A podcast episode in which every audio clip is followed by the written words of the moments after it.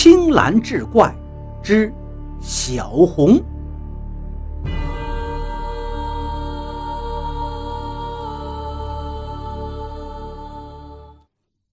书接上回，小红却忽然间非常黏着她妈妈了。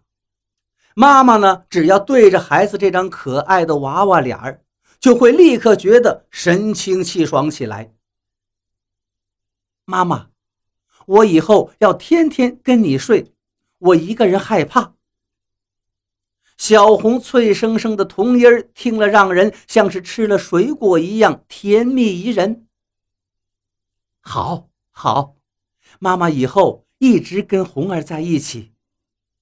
妈妈把脸贴到小红的头发上，来回的摩擦着。尽管小红才五岁。可是已经能帮着妈妈做些简单的家务活，妈妈开心的想：都说女儿是父母的小棉袄啊，真是一点都不假。这才五岁的闺女就知道孝顺自己了。虽说没生个男孩，有这样的女儿也便是无憾了。小红妈妈的精神越来越好。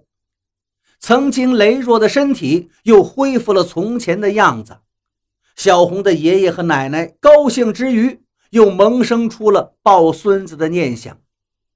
小红的爸爸和妈妈都还很年轻，觉得再给小红添个弟弟也是好事，只是呢，一直都未曾怀上。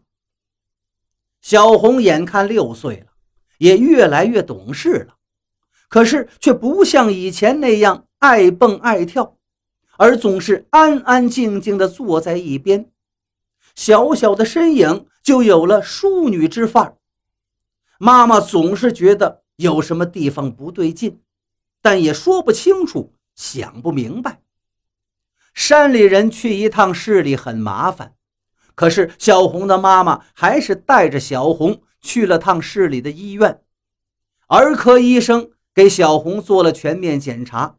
告诉小红妈妈，你家孩子身体各项指标都很好，就是有点偏瘦，多注意营养就好了。小红妈妈听说女儿一切都好，自然是欣喜万分，领着女儿去了儿童商店，想给孩子买套喜欢的衣服。一走进商店，货柜上一条红色的连衣裙非常的显眼。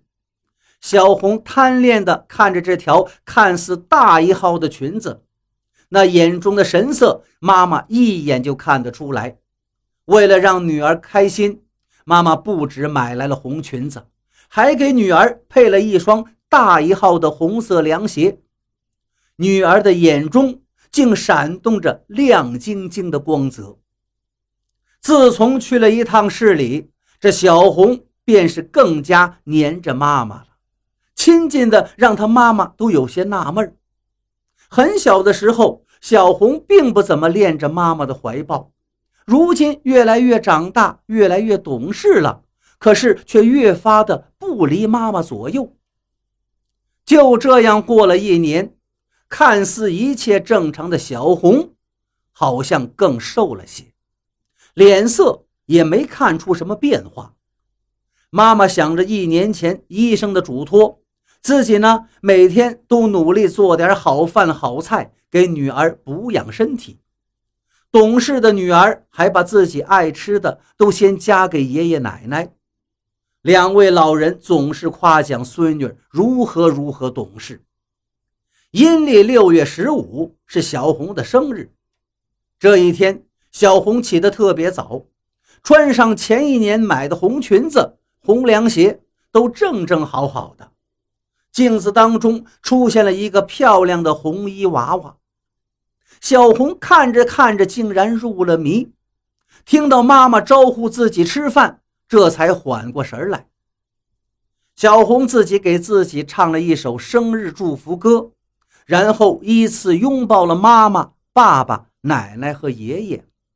每个被拥抱的人都送了一句祝福的话，一家人喜笑颜开。